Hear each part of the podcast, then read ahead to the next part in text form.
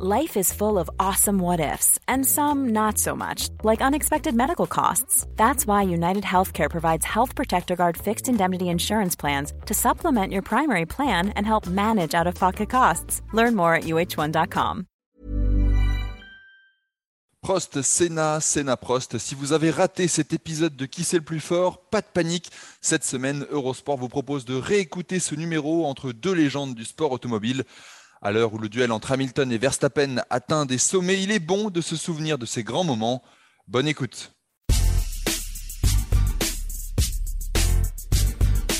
Alain Prost, Ayrton Senna, deux noms qui vont rarement l'un sans l'autre et qui ont marqué tous ceux qui, petits ou grands, comme on dit, professionnels ou amateurs, ont vécu cette époque lors de laquelle le Français et le Brésilien s'affrontaient pour la couronne mondiale en Formule 1. Et finalement, sait-on aujourd'hui 30 ans plus tard, lequel était le meilleur? Alors cette question, nous n'aurons sans doute pas la prétention d'y répondre euh, aujourd'hui, mais on va en profiter pour parler de cette époque exceptionnelle en compagnie euh, d'un journaliste qui était aux premières loges euh, de ce duel, Jean-Louis Moncet. Bonjour Jean-Louis. Bonjour à vous commentateur pour TF1, journaliste, grand journaliste à Auto Plus, qui nous fait l'immense honneur de se joindre à nous aujourd'hui en compagnie également de Maxime Dupuis, auteur d'un superbe, j'insiste, grand récit sur, euh, à lire sur eurosport.fr et intitulé Alain Prost Carton Senna, la guerre à 300 km heure. Un grand récit que vous pouvez retrouver sur le site eurosport.fr euh, qui s'avale en, en, une seule fois, tellement, un peu de minutes, c'est passionnant. ah oui, c'est c'est fourni, mais c'est passionnant. Et, vous y retrouverez Jean-Louis aussi dedans. Exactement. Et, euh, et, mon acolyte des fous du volant, Stéphane Vrigno. Salut Stéphane. Salut Jean-Louis, salut Maxime, salut Gilles. Heureux d'être parmi vous. Ce podcast qui est à retrouver sur toutes les bonnes plateformes d'écoute, de Deezer à Spotify, en passant par Acast ou par Apple Podcast. N'hésitez pas à nous donner 5 étoiles et à vous abonner. Et de cette manière, vous recevrez les nouveaux épisodes directement sur votre smartphone. Je le disais, euh, Alain Prost, Ayrton Senna, euh, très très souvent quand on parle de l'un, on, parle de, euh, l'autre. Jean-Louis, je vais vous poser la, première question. Est-ce que, vous, est-ce que ça s'est senti rapidement à l'émergence de, de, Senna? On va y revenir, hein, mais que Prost était déjà en, en, activité depuis un petit moment, installé, comme on dit. Est-ce que ça s'est senti très vite que ces deux-là allaient focaliser toutes les attentions? Ça s'est senti rapidement, mais je ne dirais pas immédiatement on l'a vraiment compris quand Senna a commencé à piloter pour Lotus, qu'il était extrêmement brillant. Il avait un moteur turbo euh, qui lui permettait de faire des choses absolument formidables en qualification. Et donc, alors vous me direz, vous augmentez la pression du turbo, c'est les qualifications, mais enfin, le, le temps, il faut quand même le faire. Donc, il le faisait. Et c'est là qu'on a compris que c'était vraiment euh, l'une des futures grosses puissances de la F1. Et puis, et puis, quand il est arrivé chez McLaren, là, on a compris qu'il y aurait euh, sans doute bagarre, duel, en tout cas que c'est, vous savez, euh, il n'y a pas d'amitié dans ces cas-là. C'est le, meilleur qui gagne. On l'a vu très récemment aussi avec Hamilton et Rosberg, par exemple. Donc, on a compris que c'était dur. Alors, euh, pour resituer un petit peu pour, euh, pour ceux qui sont un, peu, plus, un peu plus jeunes, Alain Prost a donc débuté sa carrière en, Formule 1 en 1980 chez, chez McLaren, mmh. contrairement à ce que beaucoup croient. Hein. il n'a pas débuté chez, chez Renault directement. Euh, il a été champion du monde ensuite en 85 et en 86, là pour le coup, euh, après son passage chez Renault, en, étant chez, euh, chez McLaren. Maxime, je, faisais référence à ce, à ce papier que vous avez écrit et dans lequel j'ai repris vos, vos, mots parce que ça me paraît très très juste. On a souvent essayé d'opposer la personnalité d'Alain Prost et de, Ayrton Senna en disant que c'était un peu l'eau et le feu. Moi, je vais reprendre vos termes parce qu'ils me paraissent plus justes. Prost cartésien et Senna un peu euh, un peu plus mystique ah oui, il y a de ça, et c'est ce qui fait, je pense, la, la, qualité de cette rivalité, parce qu'il y, a la rivalité au volant, mais c'est vrai qu'on a l'impression qu'il y a quelque chose de presque de physique et même de métaphysique, la différence entre les deux. Et ça pourrait même presque, on mettrait ça dans un film que ça paraîtrait presque caricatural finalement de dire que vraiment ils sont opposés au possible. Et moi, ce qui me fascine, si je devais comparer, je, Prost pour moi, c'est un peu de la musique classique. C'est réglé comme du papier à musique. On évite les aspérités au volant, c'est clinique et on évite les vagues et on essaye de rendre le tout le, tout le plus cartésien possible. Et de l'autre côté, on a Senna, c'est le rock roll, c'est-à-dire on fonce, on va tout droit, on veut gagner, c'est gagner ou rien. Et c'est grâce à ça d'ailleurs qu'il va un peu gagner aussi son, son titre en 88 parce que bah, il gagne plus de courses que, que Prost. Quand Prost lui va marquer plus de points, mais à l'époque c'est un autre règlement. Et Prost, on va dire qu'il. Ce qui est fascinant dans les deux, c'est que c'est deux facettes du talent. C'est-à-dire qu'il y en a un qui maximise à 100% ce qu'il est capable de faire, et l'autre qui va toujours chercher à la limite, et aujourd'hui, pour faire le lien, on parlait tout à l'heure de, très vite d'Hamilton et Rosberg, moi, ce qui, c'est ce qui manque cruellement dans la, dans la F1, c'est d'avoir des vraies rivalités avec ces aspérités-là, avec deux personnages qui sont mais aux antipodes l'un de l'autre et qui rendent le spectacle encore fou. C'est un peu, ça me fait penser, vous savez, la Formule 1 de cette époque, c'est un grand film avec deux acteurs principaux qui le magnifient encore plus. C'est le parrain, c'est euh, Brando et c'est Pacino, voilà, les deux en face, avec un jeune et un plus vieux, et deux types qui vont rendre le, film encore plus dingue qu'il est. Et je trouve que, ça c'est mon avis, j'ai eu beau justement pendant l'écriture et même avec mon expérience, moi j'étais gamin à l'époque, je voyais ça avec mes yeux de gamin, je vois pas d'autres rivalités plus iconique et plus forte dans l'histoire du sport. Alors évidemment, on va, se rapprocher peut-être à la boxe, voire le cyclisme, où il y a des mano à mano comme ça. Mais là, c'est tellement le, yin et le yang qu'on a la, rivalité ultime à mes yeux. justement, c'est ce la, question que j'allais poser à, Jean-Louis, puis je poserai la même à, Stéphane après. Jean-Louis, est-ce que vous avez retrouvé, vous, euh, dans vos quelques années où vous avez suivi la, Formule 1, euh, une, opposition aussi totale entre deux garçons? Alors non, justement, alors déjà, je vais féliciter Maxime parce que je n'avais absolument pas pensé à la musique classique au rock and roll. Très bonne définition. Euh, et il m'est arrivé une toute petite aventure comme ça avec les, copains d'un grand, d'un grand patron de salle qui s'appelle Marine Karmitz et qui m'a dit un jour, vous devriez écrire un livre sur la rivalité entre euh, Senna et Prost. C'est comme les très grands moments de la corrida, là, vous êtes trop jeunes tous les trois, mais c'était Luis Miguel Dominguez et Antonio Ordóñez qui ont été, après, les, débuts de la corrida, les grands, grands rivaux. Et le défaut qu'on a eu, je crois, c'est que sur, à cette époque-là, on ne s'est pas rendu compte que c'était un duel formidable. Il y a Jacques X qui un jour m'avait dit, tu sais, on vit une époque, je pense que jamais on en a vécu une comme ça, et peut-être qu'on n'en revivra plus jamais. Eh bien, pour l'instant, je suis d'accord avec vous tous, euh, on n'a pas eu un, dialogue, je dirais, une opposition, euh, un combat, un duel aussi terrible en F1 que cette époque-là. Et heureusement, on ne l'a pas manqué finalement, puisqu'on racontait les courses les unes après les autres. Mais c'est vrai qu'on se demandait toujours si euh, on allait avoir ça. Vous savez, à un moment donné, j'ai rêvé que Mika Hakkinen serait le vrai rival de Michael Schumacher. Mm. Il en avait les qualités, il pouvait le faire. Mais intérieurement parlant, lui, Mika, il pensait qu'il surconduisait et il n'a pas voulu se risquer à un deuxième accident. Il a déjà eu un très grave accident à Adelaide, en Australie. Il n'a pas voulu se risquer. Je le voyais, lui. Je lui disais, enfin, enfin, on va avoir un rival pour Schumacher. Euh, on l'a pas eu. Voilà. Eh bien, c'est la même chose avec euh, Lewis Hamilton et Rosberg sur une année seulement. Mais Senna et Prost, ça a duré des années. Stéphane, tu, es d'accord On ne retrouve, pas, retrouve pas une opposition aussi totale, en fait, et au long cours? Oui, j'ai un petit peu réfléchi euh, en préparant euh, ce, qui c'est le plus fort Prost Sénat en me disant mais est-ce qu'on a vécu euh, quelque chose d'équivalent Ma réponse, ça serait il faudrait deux ou trois ou quatre saisons de suite comme on en a vécu chez McLaren entre Fernando Alonso et Lewis Hamilton pour reproduire vraiment ce que c'était avec un monde clivé, avec deux personnalités très marquées. Et à l'époque, en fait, en 88, quand cette rivalité a explosé à la face du monde, les gens ont pris position très très vite parce que c'était deux personnalités et puis surtout c'était deux pilotes qui avaient des ADN très différents, qui étaient séduisants euh, l'un et l'autre. Sur le papier, c'était de la bombe. Euh, Prost, euh, l'analytique, Senna, le flamboyant, Prost, peut-être le plus grand metteur au point châssis de tous les temps, Senna, certainement le pilote avec la plus grande sensibilité au niveau moteur de tous les temps, ça c'est clair.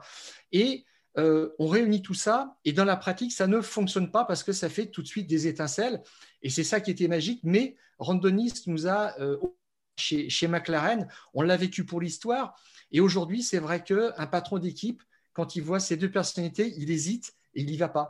Et c'est un petit peu dommage. Et en 88, c'était exceptionnel parce qu'il n'y avait que Senna et Prost qui comptaient. Les autres voitures, Williams ou Ferrari ou Benetton, étaient parfois à un tour et ça n'intéressait personne. Il y avait que, il y en avait que pour Prost et Senna. je peux rajouter quelque chose sur les rivalités. On parle justement des rivalités avec Schumacher. Moi, j'ai connu, j'ai vraiment euh, grandi avec les grandes années Schumacher. C'est vrai qu'il y a Damon Hill un moment, mais je me souviens d'une image, je crois que c'est au Grand Prix d'Europe, euh, vérifié en 95, où euh, Damon Hill applaudit Schumacher. Parce que je crois qu'il est sorti de piste et il se rend compte qu'il a perdu, euh, qu'il a perdu le titre en fait. Et ça, ça ne va pas. C'est pas Senna n'aurait pas applaudi Prost et vice versa. On a besoin de ça quand même. Et alors je vais vous demander à vous parce que vous serez mieux placé que moi pour répondre. Je me demande si sur le long terme un Schumacher Villeneuve n'aurait pas pu ressembler à ça en termes d'état d'esprit. Alors, avant de vous parler de Mika Hakkinen, je voulais vous parler de Jacques Villeneuve. Moi aussi, j'ai pensé à ça. J'ai dit, évidemment, ça y est, on tient notre duel hmm. euh, euh, succès, qui succède à Prost et Senna, Villeneuve-Schumacher. Et ça s'est éteint. Ça s'est éteint parce que Jacques, euh, c'était pas son truc. Il est parti autre sur une équipe, gagner. Garnier Kesson lui a reproché d'ailleurs de préférer gagner de l'argent plutôt que de se battre pour les titres mondiaux. Euh, ça, tout le monde le sait. C'est paradoxal. C'est paradoxal. Et, euh, euh, oui, bien sûr. Et pour en revenir à, ce que vous disiez, Maxime, je suis assez d'accord avec vous.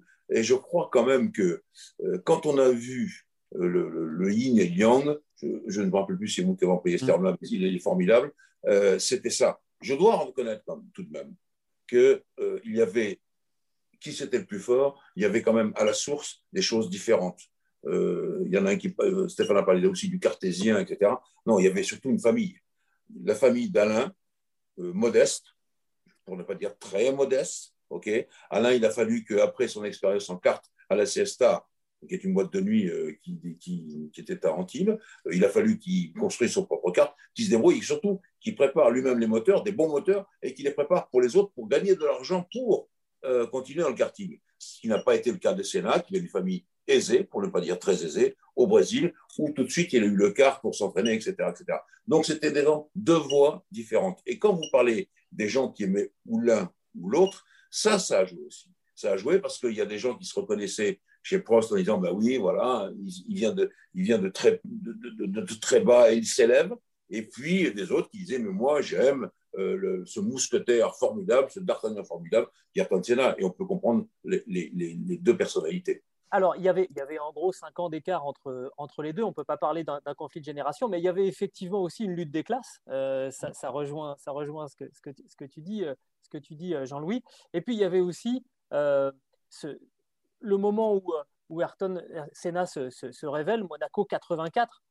sous la pluie, parce que là, on va se rendre compte que d'un seul coup, sous la pluie, il y a un magicien qui, qui mhm. sait faire des choses que les autres, y compris Alain Prost, n'arrivent pas, pas à faire c'est un petit peu l'acte de naissance, en fait, de, de, Ayrton Senna, la, pluie.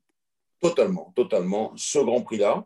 Et puis, le fait qu'il ait mis euh, à la retraite aussi, il faut toujours penser à ça, un bon pilote qui était Johnny Cecotto, qui avait terriblement, magnifiquement brillé en moto, qui était pas mal du tout en voiture. Puis tout d'un coup, on a vu qu'à voiture égale, bah, Senna était plus fort. Mais le Grand Prix qui a révélé Senna, c'est effectivement celui-là. Et sous la pluie, bah oui, c'était un maître de la pluie. Il s'était très entraîné à cela, alors que, qu'à l'inverse, Prost détestait la pluie. Ça, c'est lui conduire dans des conditions comme ça. Euh, je crois même que, comme plusieurs ingénieurs de Formule 1, d'ailleurs, ils disaient les Formule 1, c'est pas fait pour rouler sous la pluie. On disait non, mais c'est les voitures, il faut quand même le faire. voilà, donc c'était ça la vraie différence. Ce qui est drôle encore, pour revenir à ce que j'ai dit au début, c'est que ce Grand Prix, euh, cette course qui est amputée puisqu'elle va être arrêtée alors que Schumacher, euh, Senna fond sur Alain Prost, euh, bah, cristallise aussi tout ce que sont les deux hommes. C'est ça, c'est qu'il y a le chevalier qui fonce sous la pluie, qui va revenir. Et alors, à tort, à raison, je ne sais pas, bah, Prost qui profite d'une décision, on va dire, euh, entre guillemets, juridique pour arrêter la course. Alors, elle lui servira pas à terme parce qu'il va lui manquer un peu de points pour être champion du monde. Et il marque 4,5 points, un demi-point, et il marque 4,5 points puisqu'on divise par deux.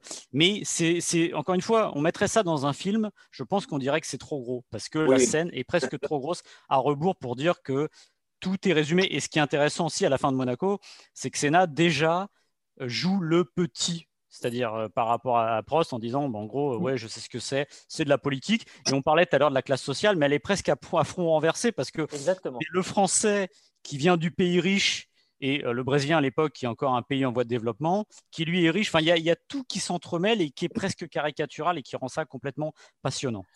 mais alors, moi, je dirais juste que Senna, dans son choix de carrière, quand même, ne s'est pas comporté, je dirais, comme un bourgeois en choisissant Tolman. C'était quand même une écurie de fond de grille. Alors, la voiture a été faite quand même par Rory Byrne. Et quand on sait ce qu'il a fait après, c'était quand même assez sérieux.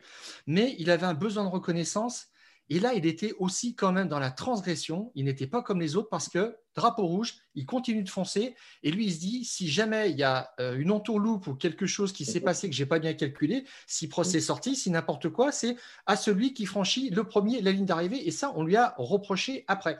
Mais on sent toute la détermination qu'il y a.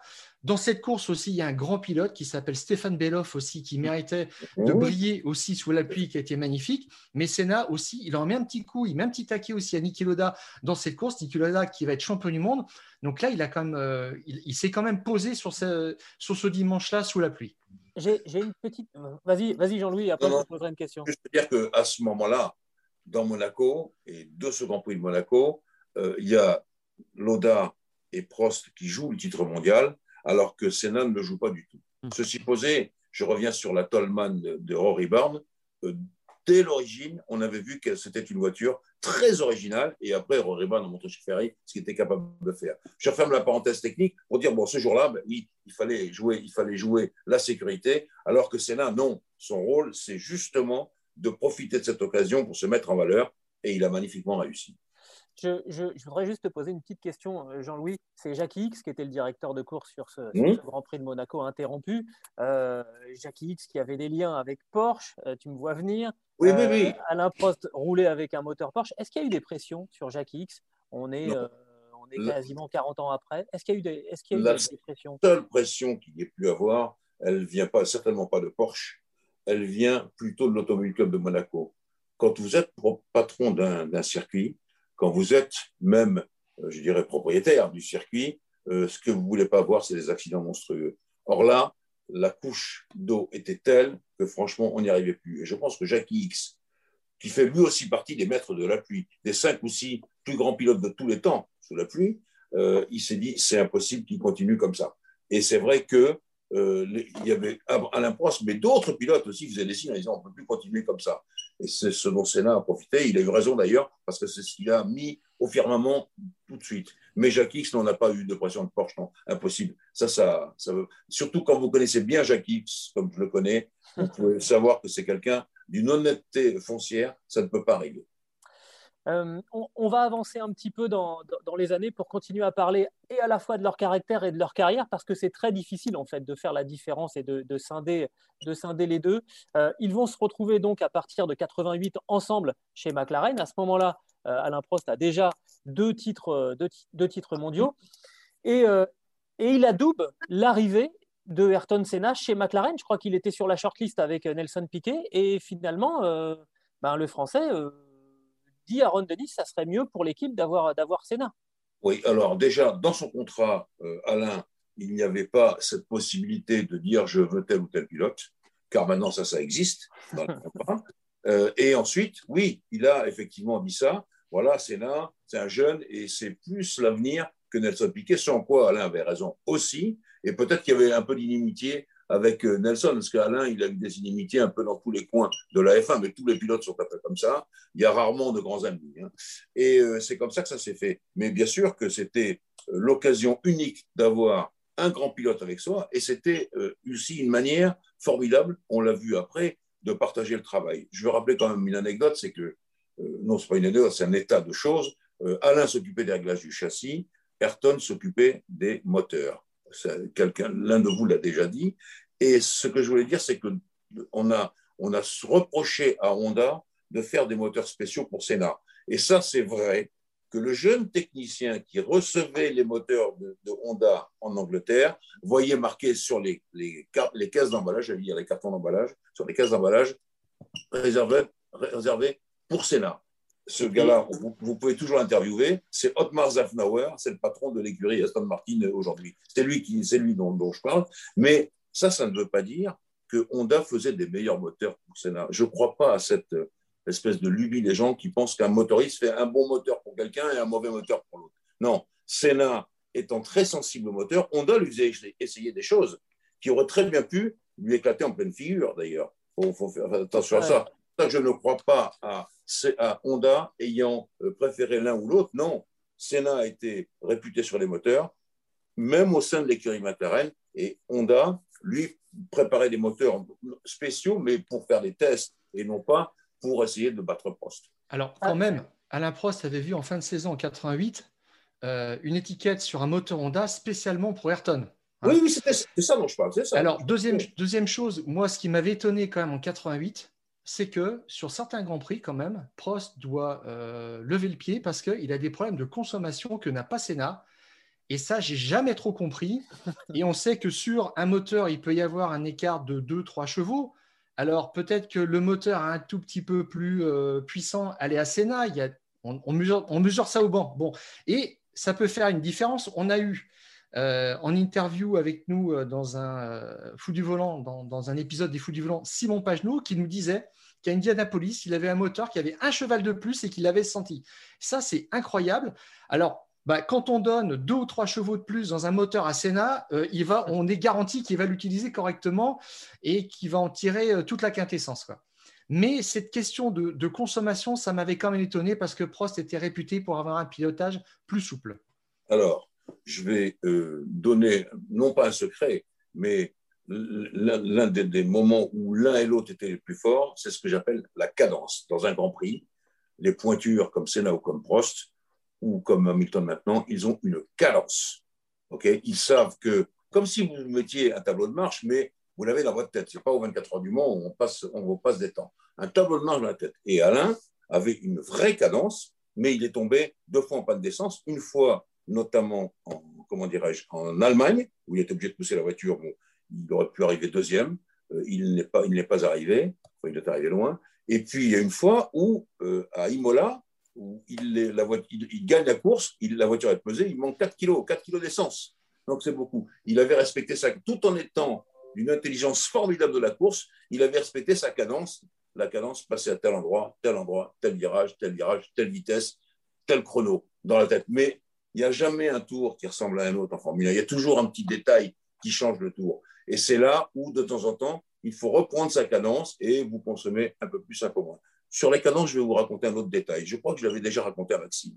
À Monaco, en 88, quand Senna fait le forcing pour essayer de prendre un tour à l'imposte, vous savez qu'il bombarde, il bombarde, puis il le laisse, et puis 30 et 40 et 50 secondes.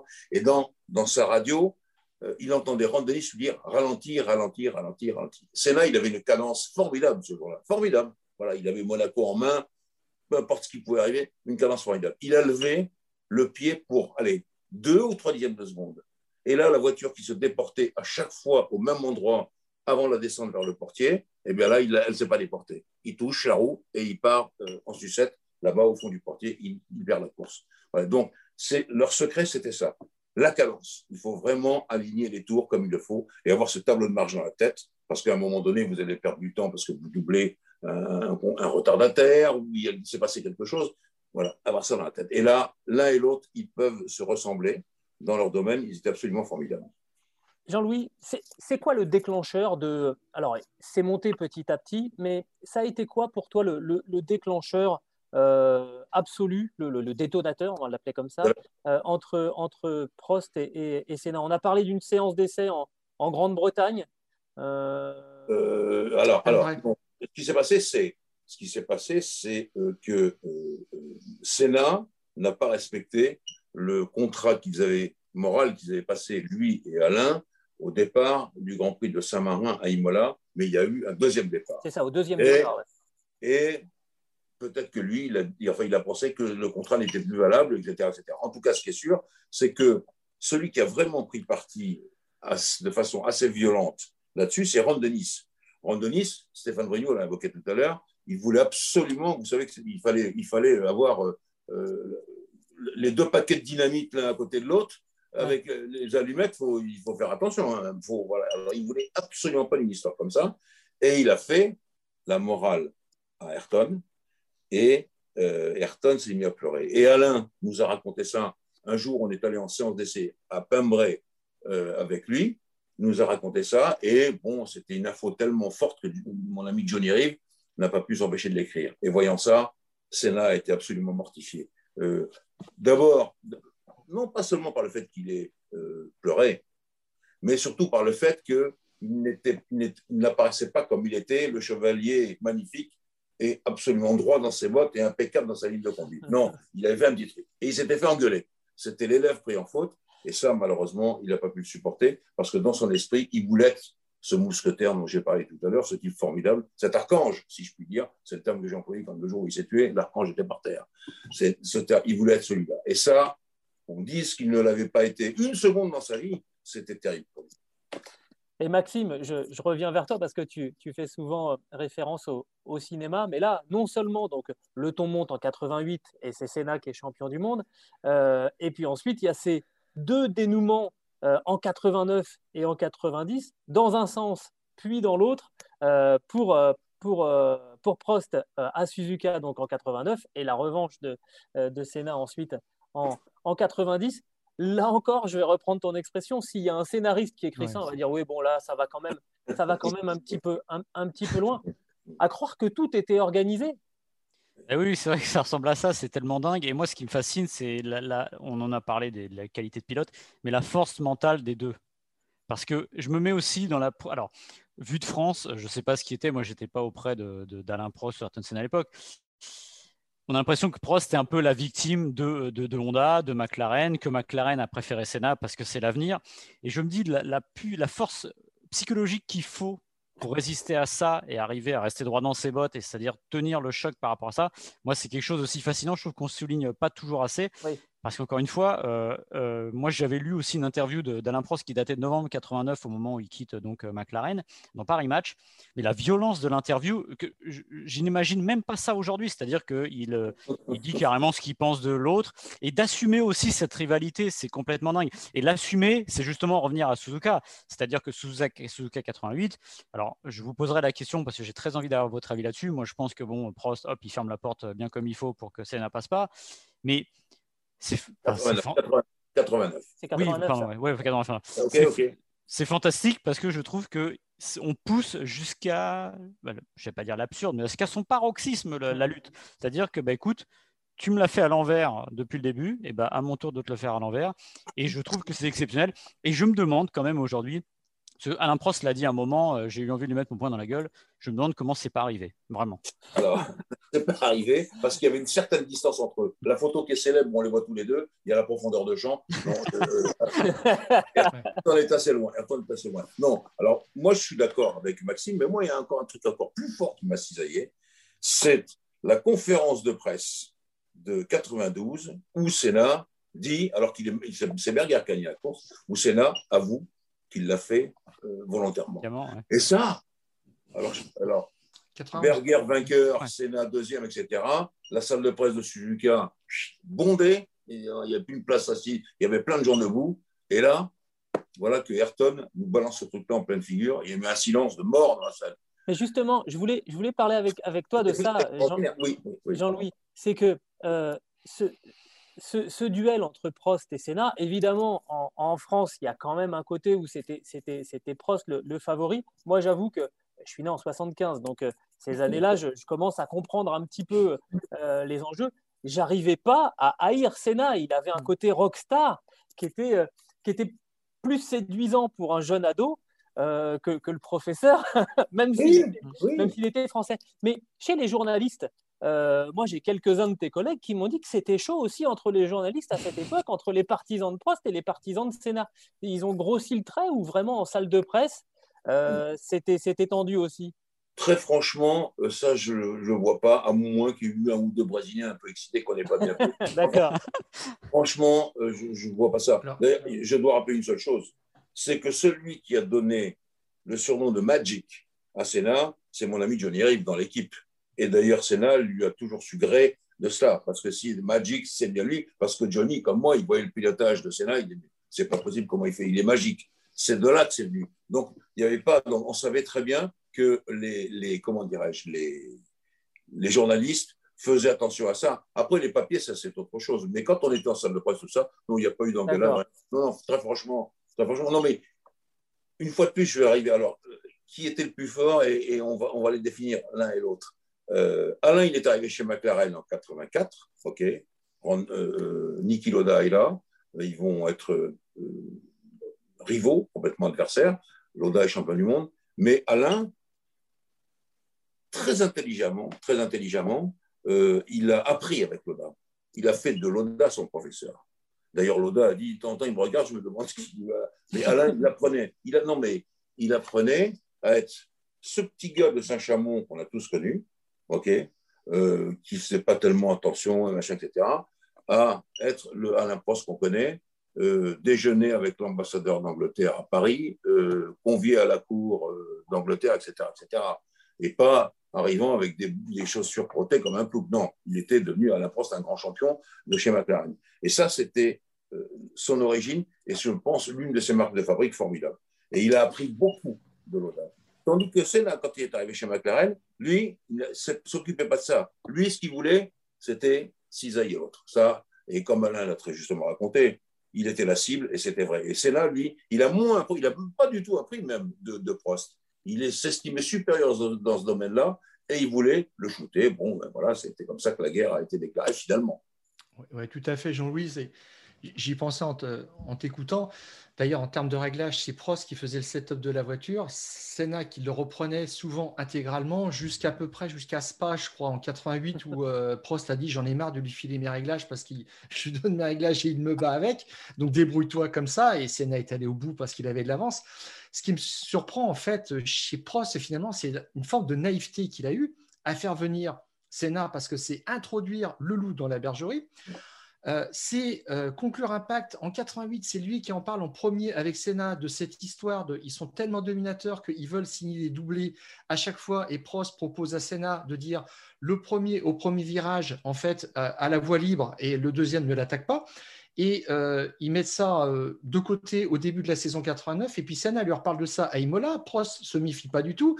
Et il lui fait un coup de jarnac sur le deuxième euh, départ. Et Senna dit ah non, mais ça comptait pas. Il y avait un premier départ. et, Prost arrive presque, je dirais pas lentement, entre guillemets, parce que Prost ne roulait pas lentement, mais il ne s'est pas méfié. Et, et Senna était toujours dans la méfiance et Prost était toujours dans l'ouverture. Et avait euh, comment dirais-je, une forme de bonhomie là-dessus. C'est, euh, il croyait en, la bonté de l'autre. Et euh, là, sur Senna, il fallait se méfier parce que Senna, lui, il avait un seul objectif. Et ça nous amène aussi à l'accrochage de Suzuka parce que à Suzuka, pendant 47 tours, Prost tient Senna derrière lui. Il est, mais il a 10 mètres derrière. Il faut réaliser ce que c'est la pression que ça, représente. Et Maxime, tu disais, avoir quelqu'un comme ça qui, met tout le temps la, la pression, qui est qui a une forme d'agressivité. Finalement, il faut pouvoir euh, euh, encaisser les coups. C'est quand même euh, fou. Et, et, Prost, sur son tableau de bord, il n'avait rien du tout d'affiché. Il passait ses vitesses à l'oreille parce qu'il avait plus d'informations du contour et il disait mais non je, tenais ça derrière moi il n'y avait pas de problème et je me serais juste méfié sur les derniers tours parce que je pensais qu'il allait faire une grosse attaque et l'attaque est venue plus tôt et cet accrochage est arrivé encore une fois par une forme de, naïveté qu'avait Prost, qui ne se méfiait pas assez de, de. C'était ça aussi qu'il y avait en, termes de différence et d'approche du métier, de, de personnalité qui, qui tranchait entre les deux. Après, sur l'accrochage en, euh, en lui-même, euh, il est moins naïf parce que ce qu'il dit après, c'est qu'il dit Ok, j'ai peut-être tourné un peu tôt, mais c'était mon virage. Donc, mais tu regardes surtout sur les caméras embarquées, Prost donne un petit coup hmm. d'œil dans, dans, son rétroviseur. Au moment où il va braquer, il, il, check que Senna est là et il continue de braquer. Donc, euh, bon, c'est son jeu, il n'y a pas de problème, il a la priorité, il est bien placé pour le virage, Sienna est très très loin derrière, mais quand il fait ça, il dit j'y vais mon gars, et si tu veux t'infiltrer, tu y vas, mais euh, on ne va pas sortir tous les deux du virage intact. C'est ce qui s'est passé. Je suis assez d'accord avec cette théorie. Euh, ma théorie de Suzuka 89, c'est que Alain, en regardant son rétroviseur, alors déjà quand même Alain, il est très fort, hein. parce que quand un pilote se met à regarder dans les rétroviseurs, on voit dans nos, années de Formule 1 moderne que souvent euh, on court à, la bêtise directe. Il le regardait. Et moi, je pense qu'il l'a amené tranquillement dans un piège. Il l'a amené dans un piège, tout doucement, et se, se, rapproche, et se rapproche. Et à un moment donné, c'est là, dit bon, je passe là. Et là, Alain, impossible. Peut-être qu'il a dit c'est mon virage. Je, ça, je, je ne sais pas. J'étais à Suzuka, mais il y avait une telle ambiance que bon, c'était. Parce qu'après, il y a eu la course euh, au fait que l'un allait être disqualifié et tout. Et quand vous êtes journaliste, il faut suivre tout ça. Hein. C'est des, grands prix où vous sortez euh, de la salle de presse, il est minuit, il n'est pas du tout 10 euh, heures du soir. Hein. Oui, parce que accessoirement, on est, on est en 89 et il n'y a pas encore tous les, tous les moyens de communication ah. qu'on a aujourd'hui. Par exemple, par exemple. Alors donc, ça, c'était ça. Alors ça, c'est alors ce que j'appelle un incident de course. Je reviens sur euh, Suzuka 90. Là, c'est un accident. Ils auraient pu se faire mal et l'un et l'autre. Là, Senna, il est allé fort. Parce que Alain peut se faire mal, mais Senna peut prendre des éclats de ferraille en pleine tête. Hein. Euh, et donc, euh, ça, c'est alors pour moi, c'est l'accident d'avion par excellence. Et donc, voilà, c'est la différence entre les deux choses. Et j'en viens aussi à cette forme de naïveté qu'il y avait parce que on a finalement mis aussi en opposition euh, le monde de Sénat et le monde de Prost. Prost qui avait euh, le président de la FISA, donc qui était euh, la branche sport de l'IFIA à l'époque. Et en 89, mhm. Balestre est sur place à, Suzuka pour régler le différent de, de, Sénat, donc il prend un prétexte, c'est-à-dire qu'il n'a pas, il a coupé la chicane, donc il n'a pas fait la distance totale du Grand Prix, donc il doit disqualifier pour ça. Enfin, c'est complètement sordide. Et en 90, ben, en fait, Balestre ne va pas à Suzuka alors que ça sent le soufre. Et euh, Balestre, euh, il est euh, au téléphone en fait pour expliquer ce qui s'est passé entre Prost et, et Senna le matin du, Grand Prix à Suzuka. Il a dit j'ai fait l'erreur de ne pas y aller parce que j'y serais allé, je serais sur place, j'aurais redonné un départ. Et à l'époque, il y avait démulé pour ça et on aurait fait la course et on, aurait eu un vrai Grand Prix. Et, Prost a dit moi si je sortais en tête du premier virage, Senna ne me revoyait jamais. Puis Balès, c'est l'acteur majeur aussi, le troisième homme, euh, qui vient, euh, mais c'est un peu le chien dans le jockey, c'est-à-dire qu'il y a les deux qui sont en face. Et euh, Senna qui est persuadé que Balestre, évidemment, pro Prost. Euh, on parlait de Suzuka tout à l'heure. Euh, sur la deuxième fois, il veut changer le côté de la, pole, position, qui est sur la partie sale. Euh, on lui dit en gros oui, mais le dernier moment, on rechange pour le match sur la partie sale. Donc lui, il est tout le temps persuadé, et on en parlait de Monaco tout à l'heure, qu'il est persuadé d'être le petit et qui se bat aussi contre des, je vais pas dire des moulins à vent, mais non, contre des, forces qui sont beaucoup plus puissantes que lui. Et c'est vrai qu'entre le premier Suzuka, le premier accrochage de Suzuka et le début de la saison après, ça va aussi rouler dans les brancards parce qu'il y a une espèce de, jeu d'orgueil entre lui et Balestre avec Prost qui est de l'autre côté, dont il est persuadé que Balestre roule pour lui. Je crois, Maxime, je t'ai déjà raconté ça. Je te dis ça, c'est vrai, Balestre est intervenu, etc. Mais enfin, tu sais comme moi que quand tu es dans ta Formule 1 au moment du départ, pendant la course à l'arrivée, Balestre n'est pas là. C'est pour ça que je pense qu'il faut quand même un peu minimiser ce que j'appelle les rodomontades de Balestre, qui par ailleurs fait des choses très bien pour la F1, hein. la cellule de survie, on l'a vu avec Grosjean à Varennes. Hein. C'est quand même Balès qui a imposé ça. Je reviens en arrière. Euh, là, il, il, était, là, ce jour-là, il n'était pas en 90, mais sincèrement, très sincèrement, euh, les deux pilotes savaient exactement ce qu'ils faisaient, Balestre ou pas Balestre. Donc, hmm. ça, je, je, je, je n'en veux pas à Balestre pour, pour ça. Il avait beau faire tout ce qu'il voulait. Les deux pilotes sont seuls décideurs avec l'équipe quand ils sont à bord de la voiture. Voilà ce que je voulais dire. Mais ça, je te l'ai déjà dit, Maxime. Ensuite, on, va avancer un petit peu parce qu'il va bientôt falloir, falloir conclure. Euh, il y a la retraite d'Alain Prost. Et euh, Jean-Louis, vous êtes dans l'équipe de TF1 euh, quand Ayrton Senna passe le message ce funeste matin du, 1er mai 1994 en disant à, Alain Prost tu, tu, me manques. Oui, ah, C'est fou.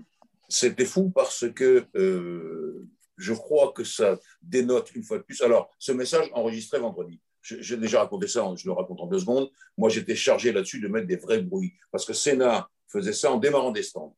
C'était un contrat avec TF1 signé par l'intermédiaire de Renault euh, euh, pour euh, donner et Williams donc pour donner le, ton sur le circuit. Voilà, ici on passe telle vitesse, telle vitesse. Bon, alors Senna, déjà dans son tour de, démarrage, il, a déjà pas si mal que ça. Et donc, j'ai été chargé de mettre des, bons sons sur le, son du moteur, hein, je veux dire. Hmm. Et donc, il fait ça. Et donc, on enregistre ça le vendredi. Et puis, bon, qu'est-ce qu'on fait? Est-ce qu'on le monte ou pas? Etc. On est quand même allé voir Senna pour lui dire ça. Et, euh, et je pense que notre producteur à l'époque s'est fait rembarrer par Senna, qui lui a dit qu'il n'avait pas l'habitude de plaisanter comme ça. Donc, bon, voilà. Et puis, donc, on l'a mis, et c'est un message qui, effectivement, a fait le tour du monde, mais il décrit tout à fait euh, Sénat. C'est-à-dire que sans Alain, c'est ce que le, le, c'est le, le, thème même de, de, votre émission aujourd'hui, sans Alain, il se sentait diminué. Il se sentait diminué. Il n'avait plus ce combat, ce seul euh, pilote, son vis-à-vis qui était là. Il n'était plus là. Et derrière, il n'y avait pas grand-chose. Il y avait peut-être Schumacher qui allait arriver. C'est ce que j'allais dire. Oui, mais pour l'instant, il n'intéressait pas Sénat. Euh, J'aurais bien voulu les voir les deux. Pardon? J'aurais bien voulu les voir les deux face à face. Évidemment, évidemment. pour Sénat, ça c'était pas, c'était pas, oui, Schumacher, oui, peut-être, mais non. Alain lui manquait terriblement, ne serait-ce que pour pouvoir rivaliser avec lui encore, ou pour parler. là où ils parlaient beaucoup l'un et l'autre, après le départ d'Alain, d'ailleurs, je vous signale que le premier geste de réconciliation, c'est quand même Sénat qui le fait, sur le podium euh, en Australie, qu'il le prend, il le met à ses côtés, il fait son truc, etc. Il était très fort pour ça, Sénat. Même s'il n'était pas tout à fait euh, euh, vrai pour lui, c'était important de le montrer. Important de montrer que Alain avait été là tout le temps, etc. Ça, c'est la, première chose. La deuxième chose, c'est qu'il parlait beaucoup de sécurité et que, et que la marotte de Sénat était que Alain devait non seulement prendre la tête du GPDA, mais mieux encore, prendre un rôle à la Fédération internationale de l'automobile pour la sécurité des pilotes. Alain n'avait pas du tout envie. Hein. Il, voilà, il voulait passer, je ne sais pas combien d'années en Formule 1, depuis 1980. Donc voilà, il voulait aspirer à un autre monde, ou en tout cas à une autre aspiration. Et, mais Senna lui parlait tout le temps sur chaque circuit, tu vois, on aurait pu faire ça, on pouvait faire ça, etc. etc. Et c'était comme ça qu'ils sont devenus à nouveau, euh, je dirais, euh, dans la paix retrouvée. Et d'ailleurs, je, raconte, je crois que je l'ai raconté aussi à Maxime, ça, le, le, le, les deux motorhomes, Renault, euh, dirais-je, et Williams, c'était face à face dans le paddock d'Imola. l'un voulait voir l'autre, l'autre voulait voir l'un. Ils n'ont pas pu se rencontrer. Il a fallu qu'au dernier moment, au moment où Alain quittait le motorhome pour euh, aller dans la cabine de commentaire de TF1, sur la grille de départ, pardon, je dis une bêtise, sur la grille de départ, et au moment où Sénat lui sortait, il se tape dans la main. Bon, on se verra euh, après le Grand Prix sans doute. Euh, et Sénat est parti dans sa voiture et ça a été fini. Voilà, c'était terminé entre eux. Ils ne se sont plus jamais revus. Dans, dans l'intimité, je sais que vous connaissez très très bien Alain Prost. comment est-ce qu'il a vécu la disparition de, de son, comment je peux dire, son son alter ego. Meilleur son alter ego, ouais, quelque chose comme ça. Euh, déjà dans la cabine de commentaires, ça a été terrible. Et ça, je, crois que je l'ai raconté, je crois plutôt à Stéphane Briot. Euh, il faut penser que j'avais à ma gauche Johnny Rive, à ma droite Alain. Euh, ils se sont éteints tous les deux. Ils se sont éteints. Vous savez ce que c'est pas vous, je vais raconter, vous faites de la télé, euh, ce qu'il faut tenir sur un commentaire tout seul. Et Pierre Van Vliet, il, il était dans les stands, il n'avait pas grand-chose à dire. Euh, tout le monde était, c'était à feu et à sang dans ce, paddock. Et donc, euh, tout seul, il faut tenir, faut tenir le, commentaire. D'ailleurs, il y a eu des commentaires après sympas en disant que si les commentateurs doivent s'arrêter, il faut que les images s'arrêtent au préalable. Mm. Et les images ne se sont pas arrêtées, c'est comme vous le savez. Et donc, c'était ça l'histoire. Et Alain, déjà, là, il était, il était rétabli. Il y, a une, il, un moment donné, il fait une grimace. Je crois qu'il a vu tout de suite que c'était euh, un accident fatal. Je crois qu'il l'a vu. Euh, mais en tout cas, bon. Et puis après, euh, c'était les jours qui ont suivi, ça a été très compliqué parce que il a fallu aller à l'enterrement hein, au cimetière de Morumbi. Et, il faut rappeler une anecdote que je rappelle souvent, que j'ai peut-être dit à Maxime déjà, à savoir que le seul pilote qui était admis dans la famille Sénat, dans la propriété des Sénats euh, en dehors de, de San Paulo, c'est Alain, c'est personne d'autre. C'est même pas Berger, qui était quand même son copain et tout, c'est même pas les autres, c'est Alain. Et donc, ça voulait dire quand même quelque chose. Ça voulait dire que euh, ça, ça m'éblouit de la part de Sénat, ça veut dire que quand il rentrait chez lui, il, était, il redevenait euh, le Sénat hyper sympa, machin, etc. Ah, je lui ai pas encore cassé la figure à ce Français, etc. Mais voilà, il, était, il en parlait à sa famille. Il devait certainement lui en parler en disant franchement, il me, enfin, ou casse les pieds. Ou, oui, il me rend fou, oui. Ça. Voilà, j'en ai assez de ce gars-là, parce que pour que ce, Alain soit le seul de la famille à venir euh, dans la, je dirais, la, propriété des Sénats. Et puis ensuite, ensuite, ensuite euh, ben, ce qu'on appelle euh, tenir les cordons du cercueil. Hein. Et pour, pour, se donner une image de, de, de ce qu'est Sénat, alors pour les plus jeunes qui n'ont pas forcément vu ça, il faut regarder les images des funérailles de Sénat. C'est exceptionnel. C'est, euh, je pense qu'au Brésil, si Pelé, jour où il mourra, ce sera à peu près l'équivalent. Mais il y, a, quelque chose de, fantastique dans le sens premier du terme, c'est-à-dire cette foule qui est incroyable. Et je refais l'analogie avec la, musique. C'est, une rockstar qui meurt. Euh, qui meurt lui, c'est pas 27 ans, c'est 34 ans.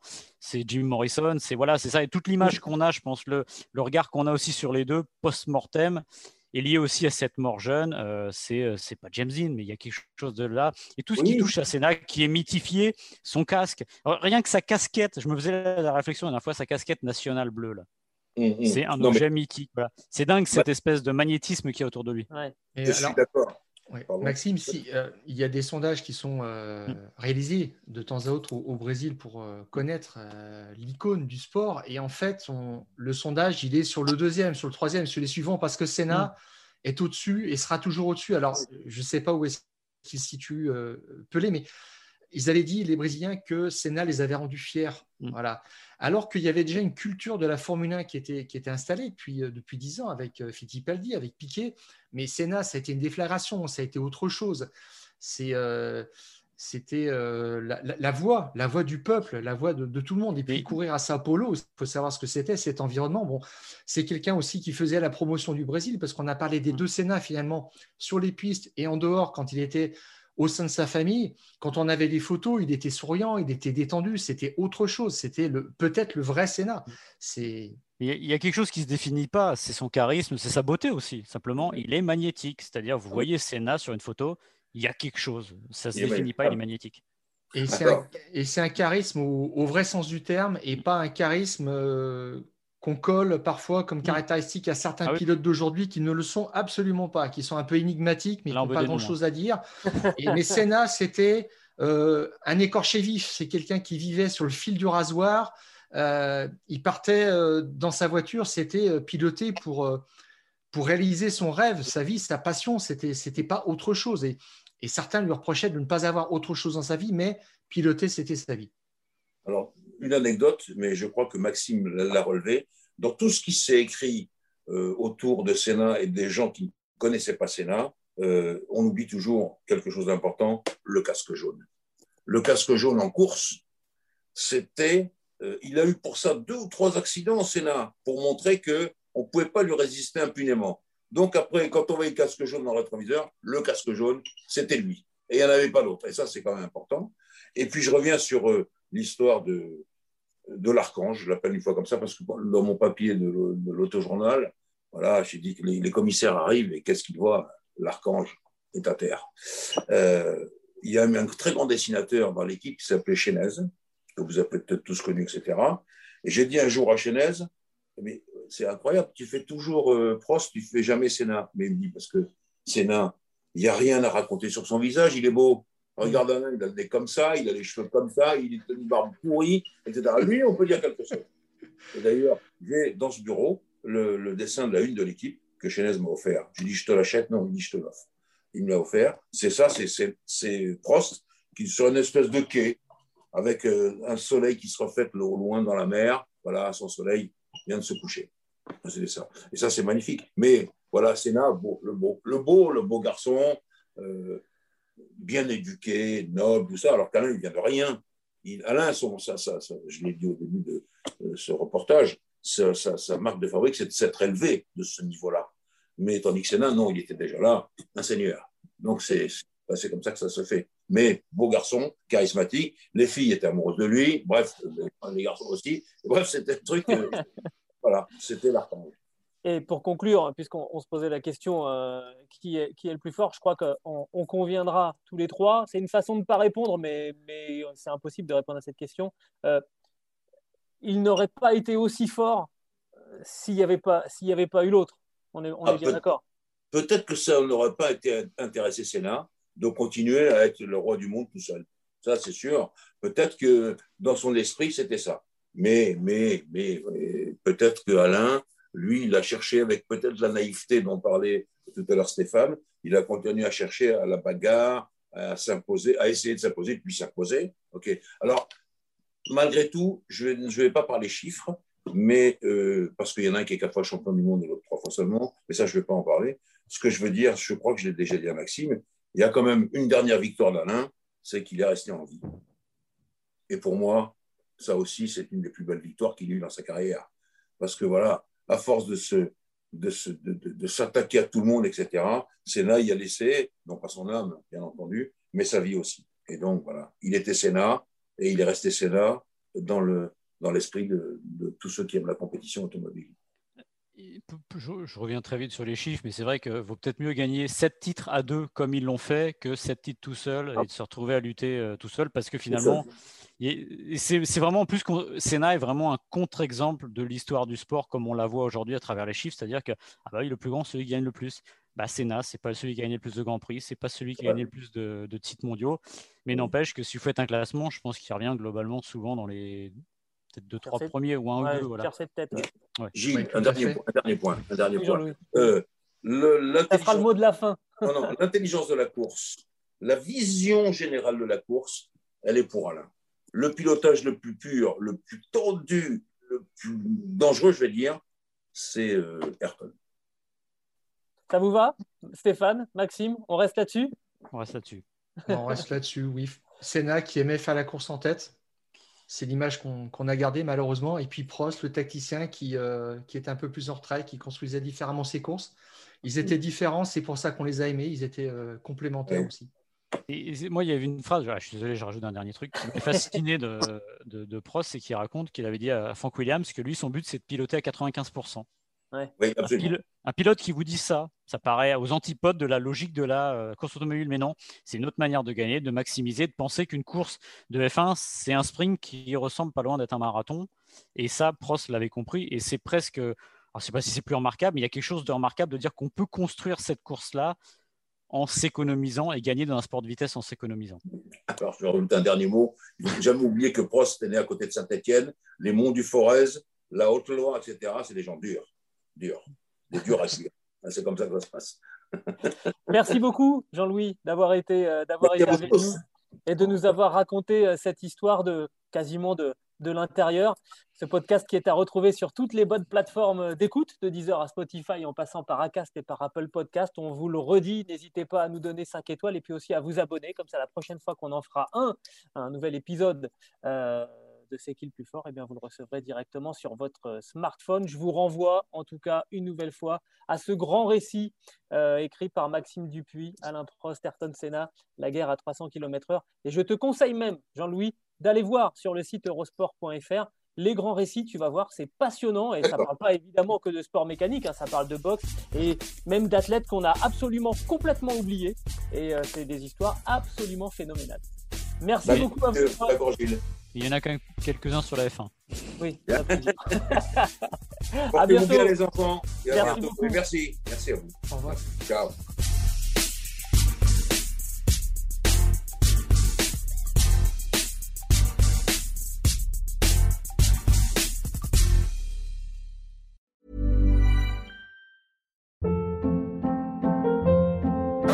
Hold up. What was that? Boring. No flavor. That was as bad as those leftovers you ate all week. Kiki Palmer here, and it's time to say hello to something fresh and guilt-free. Hello Fresh. Jazz up dinner with pecan-crusted chicken or garlic butter shrimp scampi. Now that's music to my mouth. Hello Fresh. Let's get this dinner party started. Discover all the delicious possibilities at hellofresh.com.